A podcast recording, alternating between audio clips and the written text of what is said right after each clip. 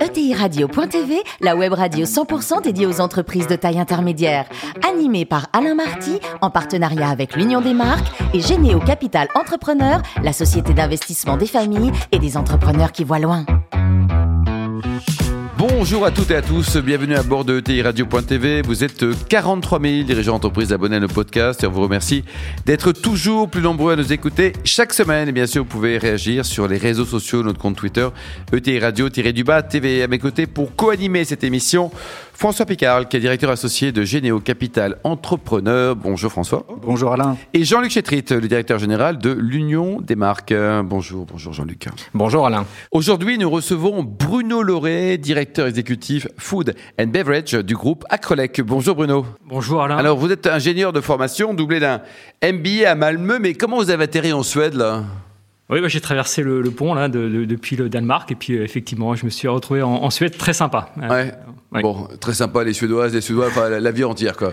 Alors après, premier job chez Saab Wapco, et puis après vous allez créer une boîte dans la maintenance ferroviaire en 2001. Racontez-nous cette jolie aventure, Bruno.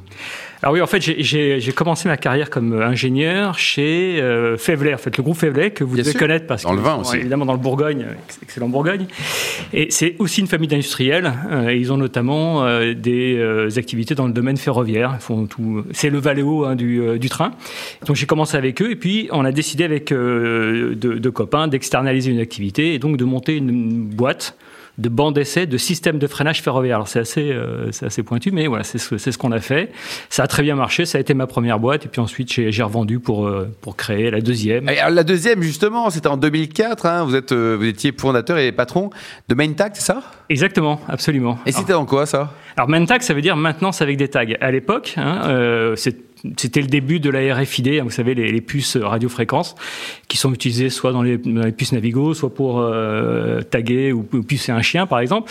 Ben, l'idée à l'époque, c'était donc d'utiliser euh, ces puces pour faire des carnets d'entretien embarqués sur les équipements, en particulier ferroviaires, et donc de pouvoir suivre, tracer, identifier et gérer la maintenance des, équipements, donc à longue durée de vie. Voilà. Alors, on a commencé avec les trains, et puis on a euh, surtout réussi dans les avions, puisque on a travaillé avec euh, avec Airbus et on a euh, on a été retenu contre toute attente euh, par Airbus pour équiper le premier avion au monde, l'A350, de puces RFID. Voilà, donc ça a été une success story assez incroyable. Est-ce qu'elle est devenue la boîte industrielle ah ben, Elle a été adossée à un industriel plus gros parce que c'est c'est compliqué dans un dans un secteur comme l'aéronautique d'être une start-up. Oui, voilà. Bon, on est resté indépendant quand même une petite allez 7-8 ans.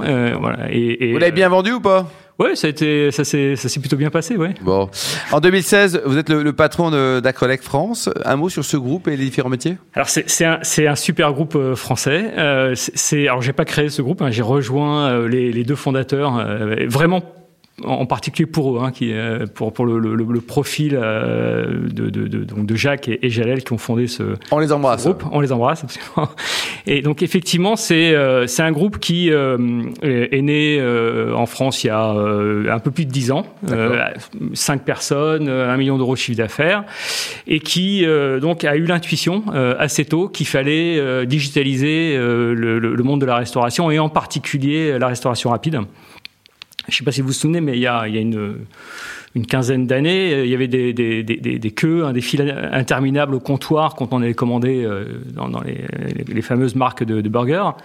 Et donc on a, euh, on a inventé la borne de commande euh, pour déstructurer les files d'attente euh, et pouvoir prendre les commandes en salle. Voilà. Et donc cette, cette invention, c'est une invention française et c'est devenu un best-seller mondial de l'industrie de la restauration rapide. Et votre périmètre aujourd'hui, vous avez été patron pour la France et là vous avez d'autres fonctions? Alors oui, donc j'ai rejoint ensuite, j'ai, donc je me suis d'abord occupé de, de, de euh, développer la France, euh, qui est le marché historique et qui est encore aujourd'hui le, le, marché le plus important. Oui.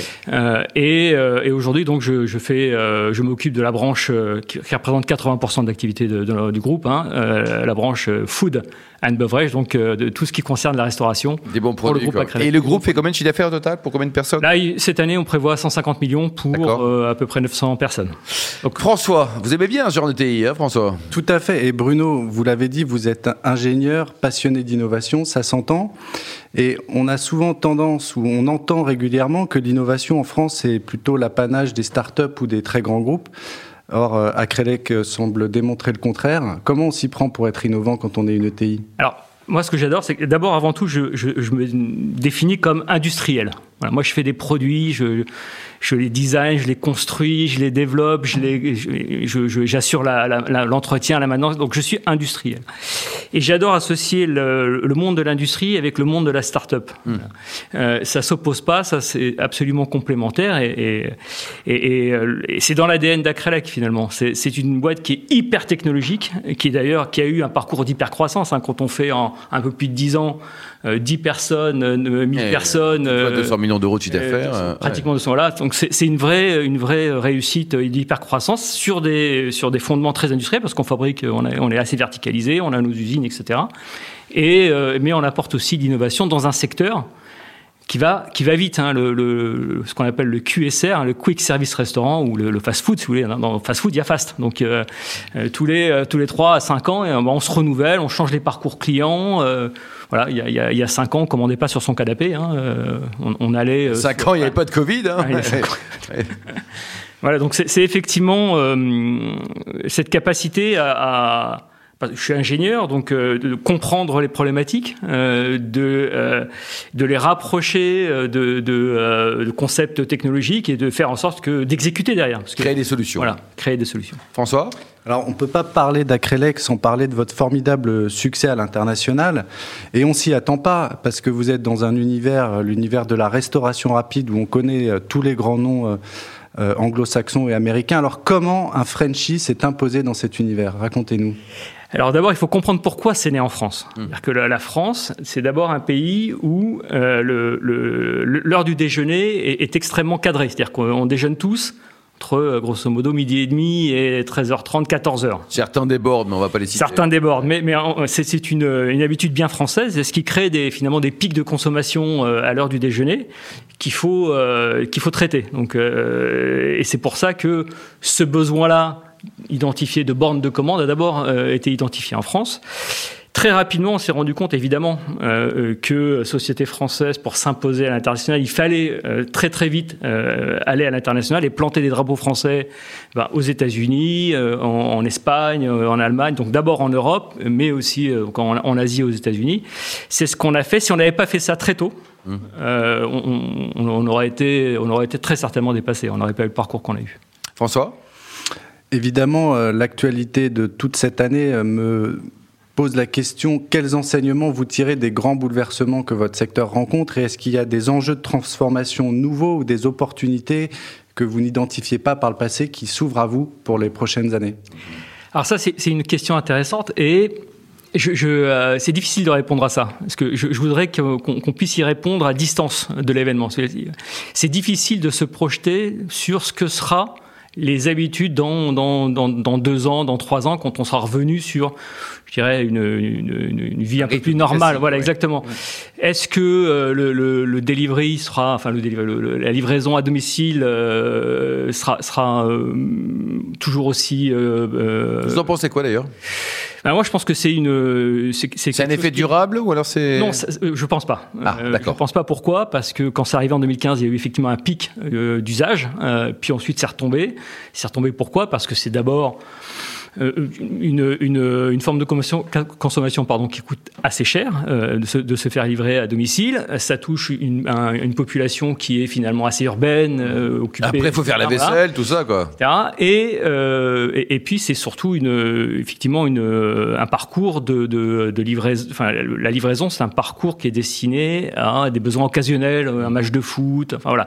Donc, je suis pas convaincu que ça s'inscrive réellement dans la durée pour ces, pour ces deux raisons-là. Ça restera, à mon avis, assez ciblé sur le, le public et assez occasionnel.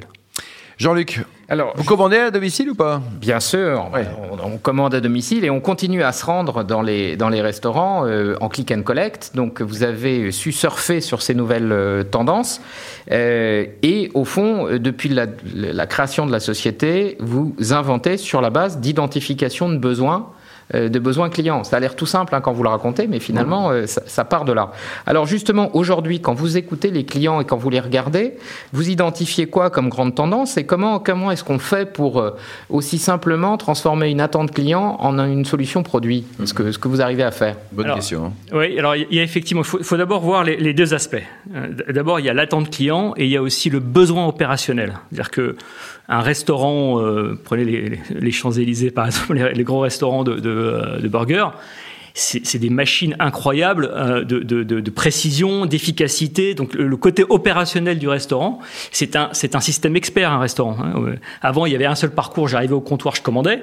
Aujourd'hui, je passe à la borne, ou alors, euh, pas sur les champs, mais euh, ailleurs, je passe au drive, euh, ou alors je commande depuis mon canapé, ou alors je commande depuis mon téléphone et je viens en click and collect. La a changé beaucoup de choses. Hein. Puis il y a des livreurs, etc. Donc si vous voulez, il y a le, cette multiplication euh, des parcours clients fait que ça devient extrêmement complexe pour l'opérateur, donc le, le, le, restaurant, de pouvoir traiter tous ces canaux pour qu'à la fin, finalement, le, euh, le client soit satisfait d'expérience. Voilà. Oui. Et donc, c'est à la fois comprendre le besoin du client, mais aussi euh, euh, le, le, le, faire co coïncider avec la capacité opérationnelle du, du, du restaurateur. Alors, aujourd'hui, le, besoin du client, c'est d'être euh, perçu un peu comme quand on est sur Internet. Hein. Euh, en fait, notre mission, c'est de donner la capacité aux enseignes de pouvoir répondre euh, aux besoins des, des, des, clients de façon individualisée. Avant, on s'adressait, une enseigne s'adressait à tout le monde de la même façon tout le temps. Oui. Aujourd'hui, on a besoin de s'adresser à chacun et à chaque moment. C'est-à-dire que le matin, on s'adresse pas de la même façon ou à 11 heures, on s'adresse pas de la même façon à un client une femme à Bordeaux qu'un homme à Lille euh, à 14h ou à 18h. Voilà. Donc c'est cette capacité à pouvoir s'adresser au client en fonction de ses besoins, de qui il est et du moment de la journée où il vient. Euh, alors, alors, justement, pendant la crise, ces besoins changent. Hein, et ce qu'on disait, il n'y a rien de définitif, on ne sait pas bien où ça va aller, mais, mais, mais les changements sont quand même majeurs et ils sont en cours. Comment est-ce que vous organisez pour répondre vite à ces nouveaux besoins et comment vous accompagnez ceux qui sont dans la difficulté? Parce qu'il y, a un certain nombre de vos clients qui, eux, euh, ont du mal à s'adapter à, ce, à, ces nouveaux besoins euh, clients. Comment vous les aidez? Encore une fois, il faut, aller, il faut aller extrêmement vite. Hein. Je vais vous donner un exemple. Euh, on, a la crise nous a poussé. Alors, on, y avait pensé avant. Hein, en particulier les questions d'hygiène, de, pour commander à une borne. Quand on est dans un restaurant, c'est pour commander euh, sur, une borne et ensuite on va déjeuner. Euh, donc, la question d'hygiène était forte. Euh, on avait commencé à réfléchir à ça et puis la, pandémie est arrivée. Aujourd'hui, on a sorti une solution en, quelques mois pour passer des commandes sans toucher l'écran. Donc, avec des, capteurs de gestuels, etc. Donc, ça, c'est un développement. On a une, on a une agilité incroyable. D'ailleurs, c'est assez amusant en termes d'organisation d'entreprise c'est des petites équipes. Euh, le, le, terme de bureau d'études chez nous est, un, est quasiment un gros mot. Ouais.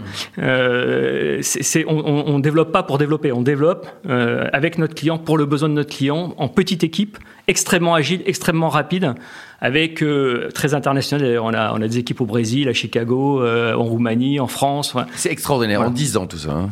En 10 ans, absolument. 10 ans. Ouais. Dites-nous, Bruno, le plus haut métier du monde, c'est quoi? C'est patron d'une ETI, boxeur ou cinéaste?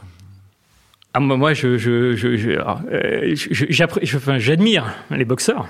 Euh, Vous boxez ou pas? J'ai boxé euh, hey. jeune, ouais, ouais, mais euh, mais euh, je pense que j'aurais adoré être euh, être cinéaste, être être metteur en scène, ouais. ouais le film que vous auriez rêvé de créer, c'était quoi? Euh, Reaching Bull. Ouais. On est cohérent, quoi. Et alors, pour terminer, ça, je crois que c'est le moment le plus important de l'interview. Hein. Vous êtes champion du monde de la préparation des lasagnes. Ouais, alors je, je suis, je suis d'origine italienne, donc. Euh, bah, l'oré, c'est pas, très, pas très italien, l'oré, ah, si. L'oré, c'est euh, le roi. Ah, le roi, oui, en toute modestie, pardon. Oui, oui, oui non, nous, nous sommes des vassaux, nous, c'est pour ça. Ah oui, donc, donc euh, comment vous les préparez, là, vos lasagnes? Alors, moi, j'ai quelques secrets de ma grand-mère. Hein. En particulier, il faut pas les, faut les, faut les, les, les tremper avant, il faut qu'elles soient molles quand on les, quand on, avant de les mettre au four faut pas les mettre simplement. Euh, oui, euh... Prenez des notes, François. Prenez des notes. C'est fait. Et plutôt dans le lait d'ailleurs. Si on les fait chauffer un peu dans le lait avant, ouais. hop, on utilise les, les pâtes, voilà, et, et après on, on, fait sa construction, on, ses couches, mais avec de la pâte qui est déjà molle. Qui est déjà molle. Jean-Luc, vous préparez les pâtes aussi et Absolument. Et, je, et je note le conseil. Ouais. Merci beaucoup, Bruno. Merci également vous, François et Jean-Luc. Fin de ce numéro de ETI Radio.tv. Retrouvez tous nos podcasts sur notre site et suivez notre actualité sur nos comptes Twitter et LinkedIn. On se donne rendez-vous mardi prochain, 14h précise, pour une nouvelle émission. L'invité de la semaine de TI une production B2B Radio.tv en partenariat avec l'Union des marques et Généo Capital Entrepreneur, la société d'investissement des familles et des entrepreneurs qui voient loin.